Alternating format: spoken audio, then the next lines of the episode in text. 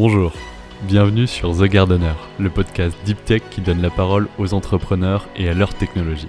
Je suis Louis de Rousier, analyste chez Carotte Capital, un fonds d'investissement early stage dans l'innovation.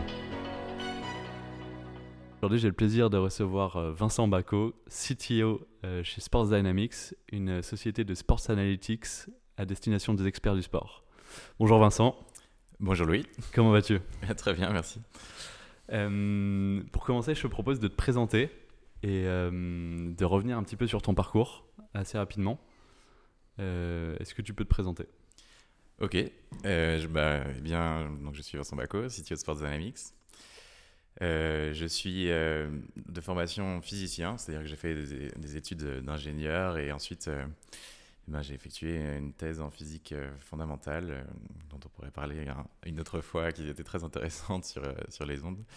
Euh, et, euh, ensuite euh, j'ai rejoint un groupe de recherche euh, justement en physique du sport. Et de là, euh, eh bien, je me suis rendu compte qu'il y avait euh, une opportunité et, quelque chose à faire de très intéressant euh, dans les sports analytics. C'est ce qui m'a poussé à lancer euh, Sports Dynamics, euh, société qu'on a créée il y a un peu moins d'un an et, euh, euh, avec laquelle on essaie justement de pousser de, bah, nouveaux types de sports analytics euh, en étudiant les mouvements des joueurs sur les terrains, donc dans les sports collectifs, pour proposer eh une nouvelle façon d'analyser le sport. Ok. Est-ce que tu pourrais revenir un peu plus en profondeur sur ce que fait précisément Sports Dynamics en termes de proposition de valeur Alors oui, alors en fait notre marché premier, euh, principal et actuel et go-to-market, c'est euh, les clubs de football. Euh, même si bien sûr il y aura à terme beaucoup d'intérêt dans d'autres sports collectifs, mais euh, ce qu'on leur propose, eh bien, ce sont euh, sous différents formats d'ailleurs, euh, eh bien des, insights, donc des, mesures quantitatives de la performance euh, de leurs joueurs au niveau individuel et collectif. Euh, et donc du coup, euh, ça, ça- y a plusieurs. En fait, il y a trois euh, use cases, disons principaux. Le premier, c'est le suivi de la performance de sa propre équipe. Donc euh, voilà, aller un peu au-delà de du ressenti du coach, disons, pour évaluer si un joueur a bien performé ou pas, voir comment sa performance évolue dans la saison, et puis voir si on va le garder dans l'effectif à la fin de la saison. et le deuxième use case, c'est l'analyse des adversaires, trouver le mieux possible leurs faiblesses, pouvoir euh, savoir comment les exploiter. Et le troisième use case, bien sûr, c'est euh, la recherche de potentiels talents, euh, ce qu'on appelle le scouting, qui est donc bien, voilà, l'analyse des joueurs des autres équipes pour essayer, de recruter les meilleurs potentiels à, chaque mercato. D'accord. Qu'est-ce que vous avez comme insight, par exemple, à destination de ces équipes? Qu'est-ce que vous proposez en termes de mesures quantitatives? Alors, nous, tout ce qu'on mesure, ce sont les aspects dynamiques du jeu. Donc l'idée, c'est que euh, un sport collectif, c'est constitué eh bien, de deux équipes euh, qui jouent avec le ballon, mais en fait, chaque joueur, et on aime bien d'ailleurs citer Johan Cruyff euh, qui, disait la chose suivante, eh bien, pour chaque joueur, le plus important, c'est ce qu'on fait pendant les 87 minutes sur 90 d'un match où on n'a pas le ballon. Parce que le joueur, en moyenne, voilà, il touche le ballon pendant 2-3 minutes, c'est déjà pas mal dans, tout son match. Donc en fait, nous, ce qu'on analyse, c'est vraiment les mouvements collectifs coordonnés de tous les joueurs pour essayer de comprendre comment, par ces mouvements, ils permettent eh bien, de créer des opportunités de jeu et donc euh, d'apporter quelque chose à leur équipe. Et, euh, et donc, nous, tout ce qu'on analyse, c'est les aspects dynamiques euh, du jeu.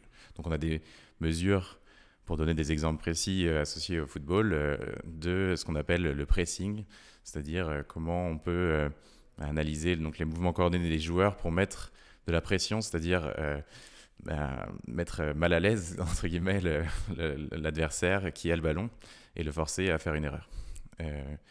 On a aussi des mesures, bien sûr, dans l'autre sens, de comment l'équipe adverse arrive à se créer des opportunités notamment voilà, la, qualité des appels des attaquants. euh, euh, on aime bien par exemple citer d'ailleurs le- l'exemple de, de Giroud pendant la dernière Coupe du Monde. Voilà, tout le travail qu'il a pu faire pour proposer quelque chose à son équipe, créer euh, des espaces pour lui et pour, les, et pour ses coéquipiers, c'est c'est le genre de choses que l'on mesure. D'accord. Et comment vous arrivez à, ce, à, ces conclusions? C'est quoi les données en entrée que vous, vous, prenez? Vous servez des retransmissions officielles? Vous servez de Qu'est-ce que vous avez comme, comme entrée Oui, c'est une très bonne question. Alors en fait, euh, nous, on prend en entrée directement déjà les positions des joueurs, donc X, Y de chaque joueur à chaque instant pendant un match euh, sur le terrain. Pour obtenir ça, bien sûr, il y a une première étape qui est euh, une étape qu'on appelle de vidéo tracking, que nous, en fait, nous ne faisons pas parce qu'il y a déjà de très nombreux acteurs sur le marché qui le font et qui le font très bien. Et ça se développe d'ailleurs de plus en plus. Il y a de plus en plus d'acteurs qui le font. Euh, il y a même d'ailleurs récemment Amazon qui s'est lancé là-dessus. et euh, on prend directement ces, données en entrée. Donc en fait, la plupart des, des, clubs de haut niveau ont déjà des fournisseurs qui leur proposent de faire cette première étape qui est de récupérer, pardon, de prendre des images euh, de caméra ou installées dans le stade ou même parfois de, la, de la télé pour récupérer les positions des joueurs. Et c'est là que qu'intervient l'étape bien sûr la plus intéressante de notre point de vue, c'est comment on analyse ces données pour créer des mesures de performance euh, qui permettent euh, bah, de donner des indications pertinentes sur la performance des joueurs euh, aux experts du sport. Et pour l'instant, vous êtes à quel stade de, de, votre produit? Il est en train d'être finalisé? Il est en train de, d'être commercialisé? Oui, alors c'est effectivement, donc on a lancé pour cette, euh, pour cette saison une première euh, version de notre produit euh, qui est une version, disons-le, comment dire, bien sûr, qui demande à être encore fortement développée pour, pour la saison prochaine. On, peut l'appeler hein, en une certaine façon MVP, même si elle apporte déjà beaucoup de valeur et elle a déjà convaincu euh, plusieurs clubs de, travailler avec nous, donc, euh, donc on est déjà très content de cette version. Mais, euh, mais oui, effectivement, donc on développe eh bien, à la fois une plateforme pour pouvoir utiliser tous les indicateurs que l'on propose et, effectivement, bah, d'une manière générale aussi, effectivement, de nouveaux types d'indicateurs pour, pour les clubs, etc. Ok, très bien. Donc euh, là, on a une bonne image de ce qu'est euh, Sports Dynamics euh, actuellement, mais c'est quoi pour toi les prochaines grandes étapes technologiques ou de développement commercial? Oui, alors, nous, en fait, on compte, comment dire, devenir vraiment une référence des sports analytics. C'est ça vraiment l'enjeu principal pour nous, apporter de plus en plus de comment dire d'indicateurs innovants, de nouvelles façons de mesurer la performance euh, pour d'abord le football. Et euh, donc du coup, les, les, prochaines étapes pour nous, effectivement, bah, c'est alors il y, a différentes milestones sur lesquels je peux revenir, mais mais mais c'est plutôt de comment dire de courir cette course et de à à la fois euh, euh, quelque part l'interprétabilité, créer des, des, des, des, métriques qui soient de plus en plus faciles à utiliser et euh, bien sûr la précision, la, voilà, la capacité prédictive de, tout ce qu'on peut mesurer. Donc, donc en fait, nos prochaines étapes de développement, c'est d'investir massivement à partir de ce qu'on a qui est déjà énorme et qui a déjà une énorme valeur pour, pour nos clients, mais pour, pour continuer à développer ça de façon, de façon très importante. Donc, euh, ça prendra euh, différentes formes, mais euh, par exemple, une V2 de la plateforme pour l'année prochaine qui permettent de, de, créer aussi de nouveaux usages pour, pour les clubs. On peut penser notamment à des dimensions un peu plus prospectives de l'analyse de l'analyse sportive, au sens où aujourd'hui on analyse beaucoup ce qui s'est passé, euh, bien, on a envie aussi de pouvoir mieux analyser euh, ce qui pourrait se passer si on faisait des choix différents dans le futur, etc. Donc voilà, je ne veux pas euh, trop donner de détails parce que il y, a, y, a, plein d'aspects d'abord. mais, mais oui, nous, l'enjeu principal, c'est vraiment de continuer à développer cette, cette compétence en SWOT Analytics. Ok. Donc j'imagine que ces nouvelles métriques dont tu parles, ouais. Il y a une notion que j'ai du mal à comprendre, c'est est-ce qu'elles existent déjà, on va dire, dans la tête des experts du sport, d'un coach? Oui, en grande partie, oui. Il aimerait dire, euh, ah, j'aimerais bien qu'on traque ça, mais on n'arrive pas à le faire aujourd'hui Ou alors c'est vous qui vous aimeriez définir des nouvelles métriques à suivre et, un, nouvel état de l'art, on va dire. C'est-à-dire, on n'avait jamais regardé ça, les gens n'avaient jamais prêté attention à, je sais pas, à telle, telle répartition sur la surface. maintenant, on se rend compte que c'est très important. Pas si, c'est très clair ma question, mais... Oui, en fait, la question... En fait, bien sûr, c'est les deux. C'est-à-dire que euh, très souvent, et, et, c'est très important dans le développement, euh, l'initiative vient effectivement du client. C'est-à-dire que le développement est guidé par le client. Comme tu dis, très, très souvent, simplement, ils nous disent bah, voilà, nous, on aimerait mesurer ça et on ne peut pas. Euh, hmm. Et donc, du coup, qu'est-ce que vous pouvez faire? Mais ça ne marche pas tout seul. C'est-à-dire qu'on ne peut pas juste partir de ça. Il faut qu'on ait aussi un fil rouge pour pouvoir faire des propositions. Et, et donc, du coup, la façon dont ça fonctionne, c'est que on leur dit, bah voilà, nous, on va être capable justement d'analyser tous ces aspects dynamiques du jeu, euh, tous les mouvements coordonnés des joueurs, etc. Qu'est-ce, que, qu'est-ce qui là-dedans euh, vous intéresse le plus en fait? Et c'est là que ça peut marcher. Ils vont nous dire, ah oui, bah, du coup, on aimerait analyser telle chose et euh, on peut pas. Et là, on dit, bah, nous, on va pouvoir.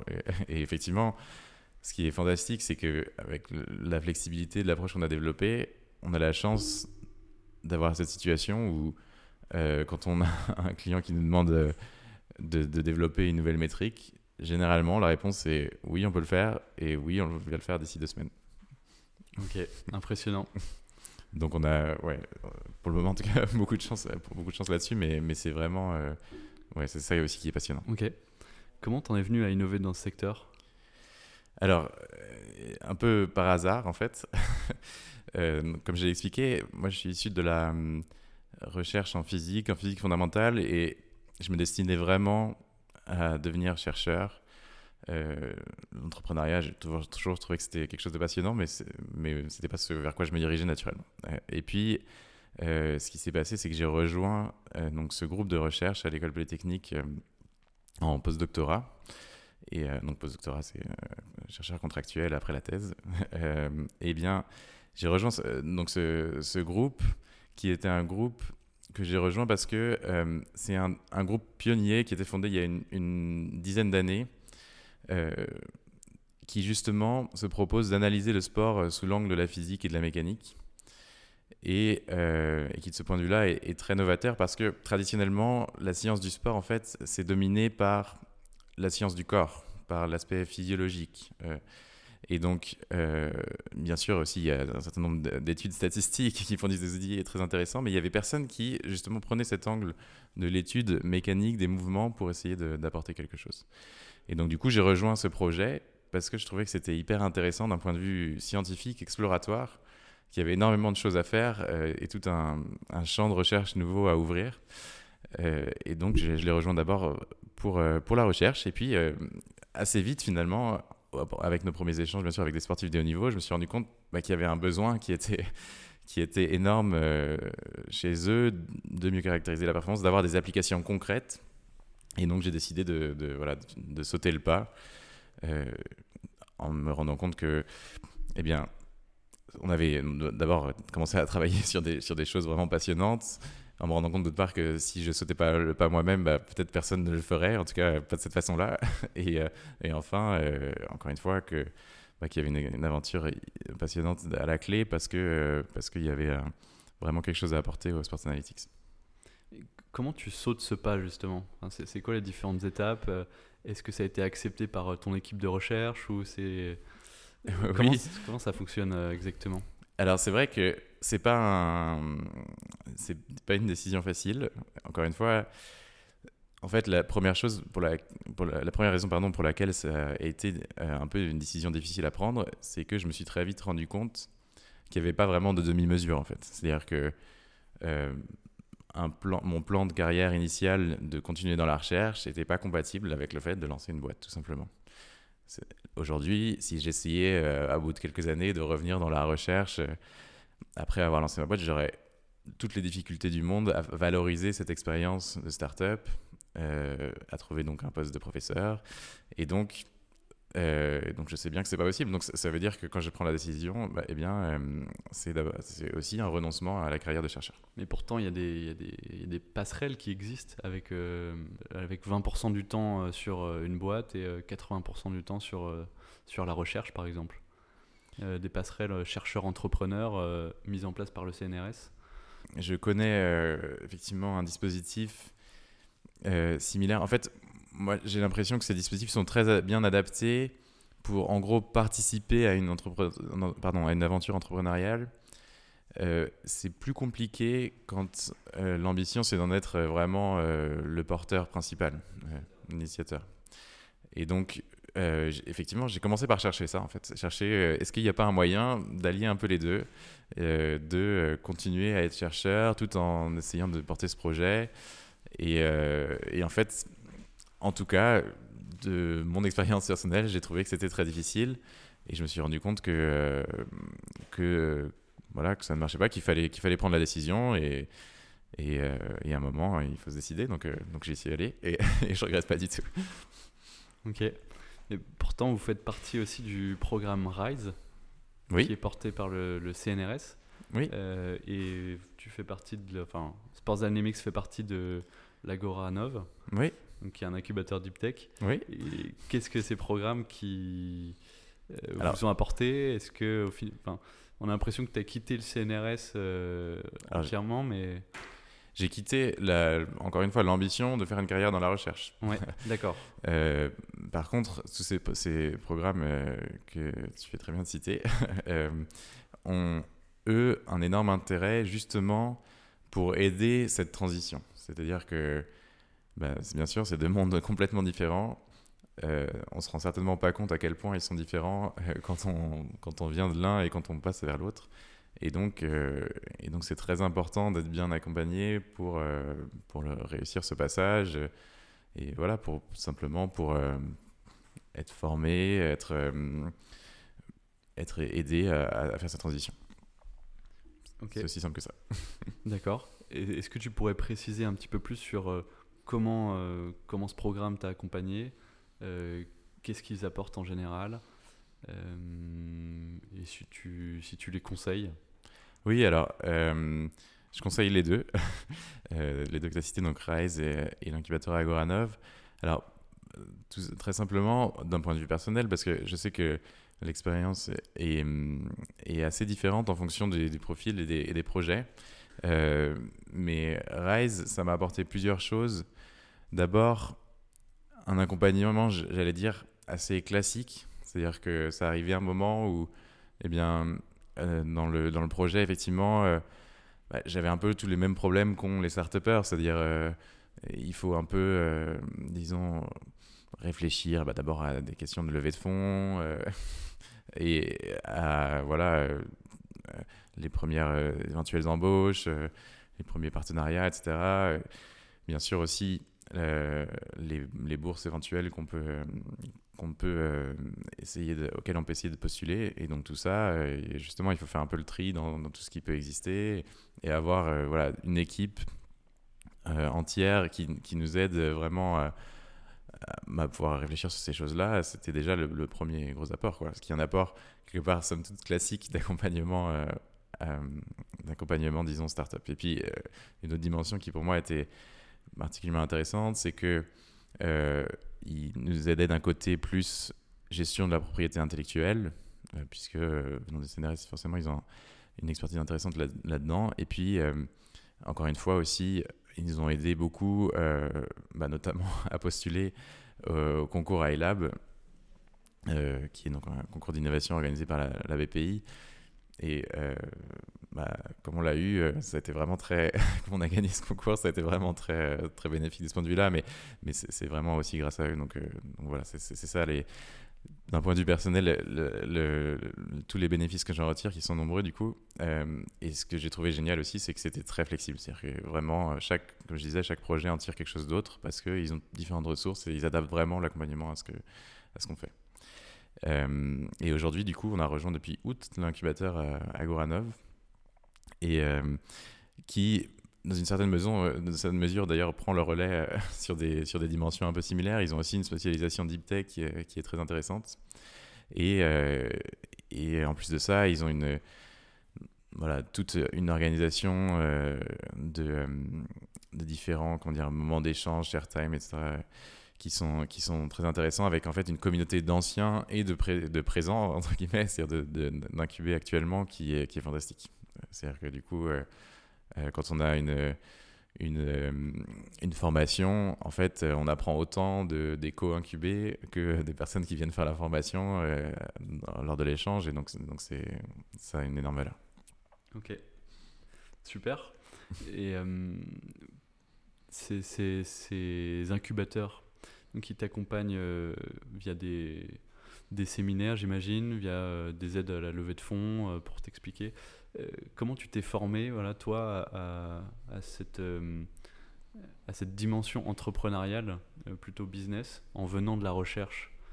Quelles ont été tes sources d'informations alors, pour découvrir ce monde-là? Moi, j'ai eu la chance d'avoir finalement beaucoup d'accompagnement, parce que j'ai cité donc ces, ces, incubateurs qui sont, qui sont vraiment euh, très intéressants dans le, lancement du projet, mais même vraiment à l'initiation, j'ai pu euh, bénéficier de deux choses euh, très importantes. La première, c'était le programme Deep Tech Founder, qui est un programme justement qui est dédié bah, aux chercheurs pour